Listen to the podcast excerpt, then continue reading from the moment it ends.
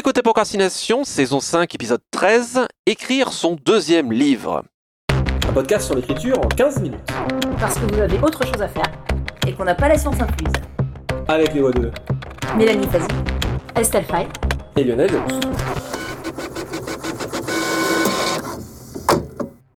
Écrire son deuxième livre ou, de manière générale, survivre à la publication. C'est-à-dire que pendant un certain temps, ou voire un temps certain, vous avez écrit pour vous, pour votre plaisir, ce qui devrait toujours être la première raison. Mais, à un moment, catastrophe, quelqu'un vous propose de publier un truc. Ouh là là. Et après, s'engage, potentiellement, peut-être, mais c'est tout le mal qu'on vous souhaite, de publier encore et davantage. Donc, dans cet épisode, on va essayer de voir de manière générale à comment, en fait, survivre finalement à la publication, aux éventuels impératifs qui peuvent naître, euh, qu'ils peuvent d'ailleurs vous tomber dessus sans forcément prévenir, hein, sans crier gare. Comment écrire son deuxième roman et comment écrire sa troisième, quatrième, cinquième nouvelle et petit à petit passer vers le dur statut de professionnel avec tous les guillemets du monde. Qu'est-ce que ça veut dire? Ou en tout cas de répondre, d'affronter ces exigences, s'il y en a. Je sais pas vous, mais il me semble que les problèmes les plus fréquemment rencontrés quand on fait cette transition, qui n'est pas évidente, en fait, finalement, ça revient à, de manière globale, la notion de pression. La pression temporelle, il y a des deadlines, la pression de créer sur commande, euh, de créer dans un thème, et puis la pression qu'on se met à soi tout seul, c'est-à-dire euh, à un moment, il n'y avait pas d'enjeu, ou on n'en avait pas conscience, ou en tout cas, les enjeux se déplacent. Oui, alors moi je rajouterais aussi une pression supplémentaire qui est surtout quand on a un premier roman qui a bien marché ou rencontré des lecteurs ou etc. Il y a la pression de pas décevoir. Et ça, alors euh, j'ai un parcours un peu particulier parce que mon deuxième roman, je l'ai écrit avant que le premier sorte et finalement il est sorti en premier, bref. Donc c'est des enjeux qui ont été un peu brouillés pour moi, mais je l'ai vu chez d'autres jeunes auteurs et jeunes autrices. Disons en tout cas la pression du roman qu'on écrit une fois que le ou les premiers ont été publiés. Quand on est déjà auteur publié, qu'on a déjà des lecteurs, des lectrices qui nous suivent, qui attendent des choses de nous, ou du moins dont on a l'impression qu'ils attendent des choses de nous, quand on a un peu, sans faire exprès, quelque part, euh, créé une sorte de standard de base de notre écriture, et qu'on a l'impression comment être à la hauteur en fait de standard qu'on a créé. Et ça, ça fait euh, aussi une pression supplémentaire qu'il faut savoir gérer. Bah, à titre personnel, j'ai plutôt rencontré ça que des attentes plus, enfin, j'allais dire plus concrètes. Euh, moi, je vis pas de l'écriture à temps plein, donc c'est un cas de figure qui est encore un peu différent. Par contre, ce qui m'est arrivé, c'est que j'ai eu, euh, comme toi, j'ai eu un parcours un petit peu brouillé dans le sens où j'ai commencé par des nouvelles et ensuite j'ai signé trois contrats un peu coup sur coup pour des livres déjà écrits. Et c'est peut-être à partir de mon deuxième recueil, en fait, qui était mon quatrième livre, que j'ai senti une, une pression différente. Moi, essentiellement parce que j'ai un livre qui a toujours mieux marché que les autres, qui est Serpentine, et je n'ai jamais compris pourquoi. Pourquoi celui-là? Qu'est-ce qui s'est passé exactement? Et, et pourquoi euh, encore maintenant il continue à se vendre plus? Et j'ai extrêmement mal vécu le fait que mon recueil suivant n'ait pas eu le même, le même, euh, le même écho. Et tout de suite, on va se dire, euh, ça y est, c'est foutu, mon, mon meilleur travail est derrière moi. Enfin, on peut partir vraiment dans un truc parano. Et ça a été difficile de lâcher prise sur ça et d'admettre que ben non, il va pas se repasser exactement la même chose, à l'identique, mais que peut-être ce, ce livre-là, la rencontre se fait moins, mais il peut se passer autre chose ensuite. Et des fois, on doit passer par une étape comme ça ou de, de répétition de quelque chose qui ne se passera pas de la même chose pour apprendre à lâcher prise. Mais je sais que personnellement, c'est ça le plus gros problème que j'ai rencontré, c'est ces attentes que je sentais, avec en plus euh, le fait qu'ayant publié trois livres de manière très euh, rapprochée sur un concours de circonstances, j'ai dû affronter l'attente des gens qui était que presque de décevoir les gens en, leur- en leur montrant ensuite que ben non, moi je suis quelqu'un qui écrit un livre tous les quatre ans et je pourrais plus jamais euh, enchaîner aussi vite. Oui, et il y a vraiment deux choses là-dessus euh, qui, disons, ressemblent beaucoup à des choses que, que j'ai vécues que j'ai autour de moi. C'est effectivement aussi cette temporalité qui devient complètement bizarre. C'est-à-dire que notamment quand, suite à certains concours de circonstances, ou parce qu'on avait pour d'autres auteurs des romans déjà prêts, on publie un ou deux romans de manière très rapprochée, c'est comme s'il fallait confirmer l'essai en fait et que bah, le monde s'attend à ce qu'on publie un roman limite tous les ans. Qui par exemple n'a pas été le cas entre euh, donc euh, la dernière lame porcelaine qui étaient mes deux premiers qui sont sortis très rapprochés et un éclat de givre. Il y a eu une temporalité un peu plus longue et il y a mine de rien aussi à ce moment-là arrive après les là où les premières publications plein de bons conseils de gens et qui sont effectivement pour certains des bons conseils mais tout à coup on se retrouve avec tous les conseils que reçoit un auteur publié sur voilà, faut pas que tu prennes trop de temps entre deux publis, ou euh, ah bah ton roman euh, donc porcelaine il a bien marché, c'est sur la Chine, maintenant tu fais le Japon, le Cambodge, le Laos, le Vietnam quoi. Euh, et tout à coup il y a tous ces conseils là en fait pour confirmer l'essai qui nous arrivent en pleine figure et qu'on sait pas forcément encore comment gérer. Et faire le tri un peu là-dedans, ça fait partie du travail. Disons, pour moi, je dirais pas forcément du deuxième roman en tant que tel, mais de ce que représente Mm. le deuxième pas après les premières publications.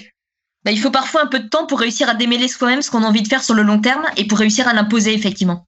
Clairement. Et alors après, une chose que j'ai fait et qui pour le coup, moi m'a aidé avec donc euh, mon troisième roman, mais qui était pensé comme le deuxième, qui était un éclat de givre, et que je vois d'autres auteurs faire, c'est aller complètement ailleurs et quelque part déjouer un peu ses attentes et me dire, bah, de toute manière, voilà, je vais là et puis je vais voir ce qui se passe.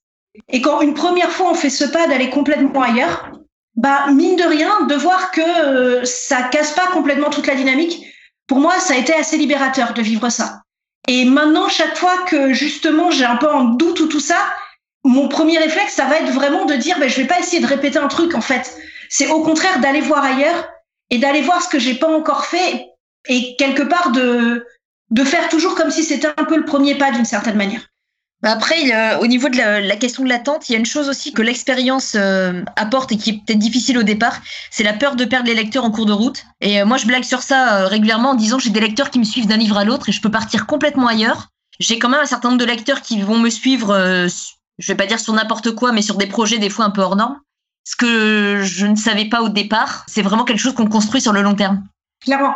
Et même ce que je vois, et ça c'est vraiment une grande chance qu'on a, euh, notamment avec notre lecteur à nous, c'est qu'on a des lecteurs qui aiment bien qu'on aille ailleurs, et ça c'est super cool. Ça, c'est précieux, oui. Voilà. Et après, de toute manière, disons, est-ce qu'aussi être auteur, c'est être une sorte de petit écrivain euh, écureuil qui va quelque part faire sa petite pelote de lecteur et essayer de la garder bien au chaud dans son petit trou dans le chêne, quoi. Je suis vraiment pas sûre. Bah, c'est ouais, c'est la question ce que je disais tout à l'heure de qu'est- qu'est-ce qu'on décide de faire et comment comment s'y tenir et le une question d'ambition personnelle finalement. Alors, je vous rassure, hein, les lecteurs, on les perd. Euh, quand je suis parti euh, faire Léviathan en thriller, qui en fait est en réalité de l'imaginaire complètement, mais qui a été marketé en thriller, j'ai quasiment perdu le peu de lectorat d'imaginaire que j'avais commencé à constituer. Je dis peu parce que j'avais publié qu'un recueil de nouvelles et, et, euh, un bouquin euh, chez Critique avant que Critique ne soit diffusé, distribué, etc. C'était le deux- deuxième bouquin des éditions et et à la base, c'était à cette époque-là, restait un petit éditeur. Donc, euh, en thriller, j'ai quasiment du tout recommencé de zéro. Mais en même temps, c'est pas grave. Effectivement, je crois que c'était toi, Estelle, qui disait que euh, un- auteur, c'est pas un écureuil, et, euh, et au contraire. Et d'ailleurs, quelque part, je pense que c'est une des plus euh, pernicieuses prisons. Heureusement, en Europe, en France, on n'est pas trop sujet à ça, je crois, mais on le voit aux États-Unis, euh, où euh, les choses sont beaucoup plus marketées. Et on voit des auteurs qui se retrouvent dans un univers et euh, qui parfois ne se retrouvent qu'à ne plus pouvoir développer que ça. Alors s'ils sont contents de ne devoir développer que ça, c'est très bien. Par contre, s'ils aimaient pouvoir faire qu'autre chose et qu'ils ne peuvent pas le faire, bah, c'est ennuyeux pour la liberté créatrice et le plaisir de faire, de faire ce truc-là. Mélanie, tu as parlé de lâcher prise, euh, je pense que c'est Oui. euh, hyper important cette notion, notamment le, le et je suis euh, encore une fois hein, tout à fait d'accord avec vous sur la, la pression et les attentes qu'on se met. Moi, personnellement, ça, enfin, euh, pour juste pour le retour d'expérience, ça peut vous tomber dessus à peu près n'importe quand, qui est que quand euh, j'ai publié La Messagère du Ciel qui a marché à une envergure qui a surpris critique et moi le premier, le bouquin a été très remarqué, a eu euh, des prix, etc. Et j'étais à milieu d'imaginer que qui ferait ça, honnêtement.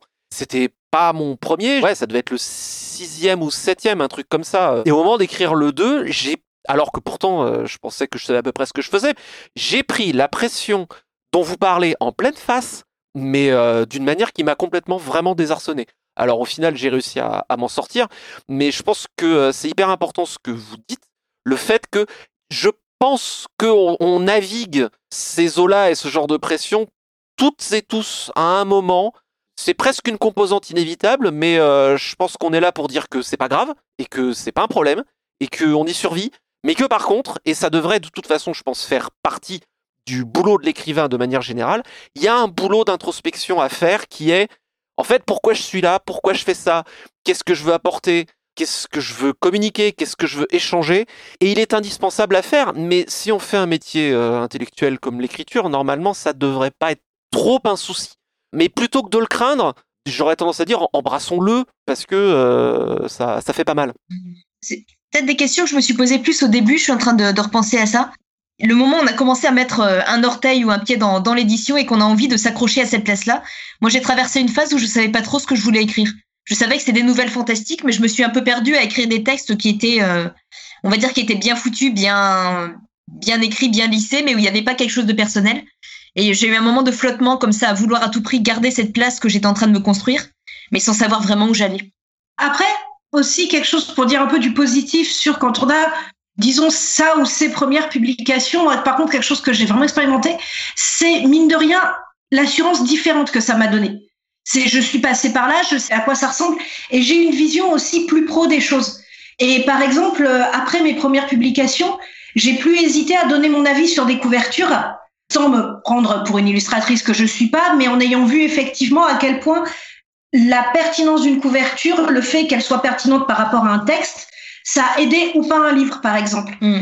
J'ai pu davantage, et au fil des publications aussi, voir tous les enjeux qu'il y avait derrière au moment où le livre entrait dans le grand monde, et aussi avoir un avis dessus, me forger un avis dessus sur euh, comment je voulais que le livre soit présenté, comment moi je pouvais aider à ce que le livre soit présenté de manière pertinente au lecteur, et tout ça aussi de voir mine de rien où peut-être je pouvais aller.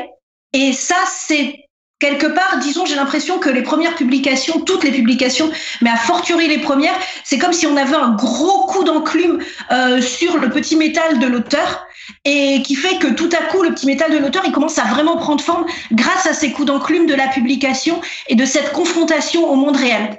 J'aime bien l'image, mais oui, c'est complètement ça. Complètement, et euh, je pense que à, à, ce stade et rapport à ça, il me semble important de glisser que parfois une dépression, et, c'est relié à cette histoire d'enjeu personnel qu'on se met, c'est que quand on commence et qu'on écrit un peu, euh, voilà, en, en, ayant envie de la publication, mais euh, en voyant pas forcément comment ça peut se présenter, on fait un peu les choses dans une bulle un peu isolée qui est loin justement d'enjeux de publication, de lectorat, euh, de retour, etc. Et quand vient le moment d'écrire le deuxième, troisième, sixième bouquin, euh, vient une autre dimension qui se rajoute qu'on peut sous-estimer, qui est de se dire j'ai réussi à faire une chose et il faut que j'arrive à la refaire. Alors, on ne la refait jamais à l'identique puisqu'on écrit des bouquins qui sont différents, mais il peut y avoir, en tout cas à mon sens, peut se présenter peu de découragement euh, sur le fait d'arriver à réussir à théoriser ce qui a été intuitif. Et euh, Estelle, je crois que c'est toi qui en parlais dans un épisode précédent en parlant de la métaphore du danseur qui doit arriver à intérioriser un geste qui lui a été intuitif et ça veut parfois dire de le refaire euh, x fois et c'est pas forcément très drôle et puis on peut un peu se faire des courbatures. Je pense que c'est important de dire que c'est pas grave, c'est le métier qui rentre. Et un, un, truc qui est important et que je sais pas vous mais moi j'ai vu, c'est que le problème en tout cas euh, l'expérience, c'est que le goût esthétique et le recul qu'on a sur son travail a tendance à progresser plus vite que la compétence. Et souvent, l'écart reste constant, ce qui peut être un peu démoralisant, mais il faut pas justement se démoraliser, c'est normal, ça veut dire que on peut être avoir une tendance à être constamment insatisfait, mais on est constamment insatisfait parce qu'on progresse et on est constamment insatisfait parce qu'on se met en danger. J'ai pas connu ce décalage-là en fait, qui est une progression en fait et qu'on maîtrise de mieux en mieux les outils, oui. J'ai pas senti ce décalage-là. C'est parfait, je te euh, déteste. Je voulais. bah, j'ai eu d'autres euh, d'autres problèmes, je dirais. Euh, notamment cette question de la, de la productivité, euh, d'arriver à accepter que je serai jamais aussi productive que j'aurais souhaité l'être. Il y a une chose que je voulais ajouter, c'est que ce que j'ai trouvé très très déstabilisant et qui est une étape par laquelle on passe et qu'on finit par dépasser, c'est qu'on perd une insouciance. On, quand on écrit ses premiers textes, qu'on les écrit seul dans sa chambre, qu'on les fait lire euh, aux copains, à la famille, tout ça, on a une espèce d'insouciance qu'on n'aura plus jamais une fois qu'on prend conscience que désormais on s'adresse à un regard extérieur. En fait, je repensais une, une citation, c'était Virginie Despentes qui disait ça en interview.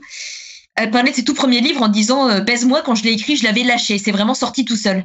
Les chiennes savantes, c'était déjà un petit peu plus réfléchi. Et quand elle disait ça, je, je me revois tout à fait en train d'écrire vraiment des choses qui sortent toutes seules. Et d'un seul coup, on, se, on a pas une pression, mais on a conscience que bon, là, il faut pas faire n'importe quoi. Ça va réellement être lu, et pour moi, c'est un peu un choc, en fait. Et c'est quelque chose qu'on finit par apprendre en... une fois qu'on a dépassé ça, en fait. C'est une étape à dépasser. Juste en une phrase, disons, c'est cette idée, j'ai l'impression aussi qu'il faut admettre, c'est que plus on fait de romans, de publications, de textes, ça sera pas plus facile, ça sera juste difficile de manière différente. Voilà, c'est tout à fait ça, oui. Complètement. Et euh, sur juste sur ce cycle de technique et de, de naturel euh, que tu dis, euh, Mélanie, alors je pense que c'est vrai. Je pense aussi que dans le travail d'apprentissage d'un art quel qu'il soit, on l'a déjà dit en plusieurs fois dans le podcast, mais d'abord c'est intuitif, ensuite on théorise, on commence à apprendre et ensuite on recommence à apprendre à enlever. De la même manière que on peut s'amuser en prenant une guitare et euh, jouilloter un petit peu, on se rend compte qu'on n'est pas trop mauvais. Après, il va falloir faire des gammes et ces gammes-là, elles permettent justement de revenir au naturel. Et peut-être qu'on ne reviendra pas à ses premiers amours, mais aussi peut-être parce qu'on a évolué, qu'il s'est passé 10, 15, 20 ans, voire davantage dans ce cycle-là et que on a aussi mûri, évolué. Mais je pense que c'est important de réaliser qu'on ne perd rien, on évolue juste et on ouvre d'autres horizons mais de la même manière que dans la vie, ma bonne dame, euh, on, ouvre des horizons et on s'enferme d'autres, euh, c'est pas grave. L'essentiel, c'est de continuer à élargir et à enrichir la personne. Et cet enrichissement va peut-être conduire à d'autres formes de création. C'est pas un souci. Ça veut pas dire qu'on a perdu des choses. Ça veut dire qu'on se bonifie comme du bon vin et qu'on n'est plus du jus de raisin. Une petite citation pour terminer, citation de Stephen Chbosky avec une euh, traduction maison comme souvent. Le plus difficile, c'était le meilleur. C'était de tout recommencer. C'était Procrastination, merci de nous avoir suivis. Maintenant, assez procrastiné, allez écrire.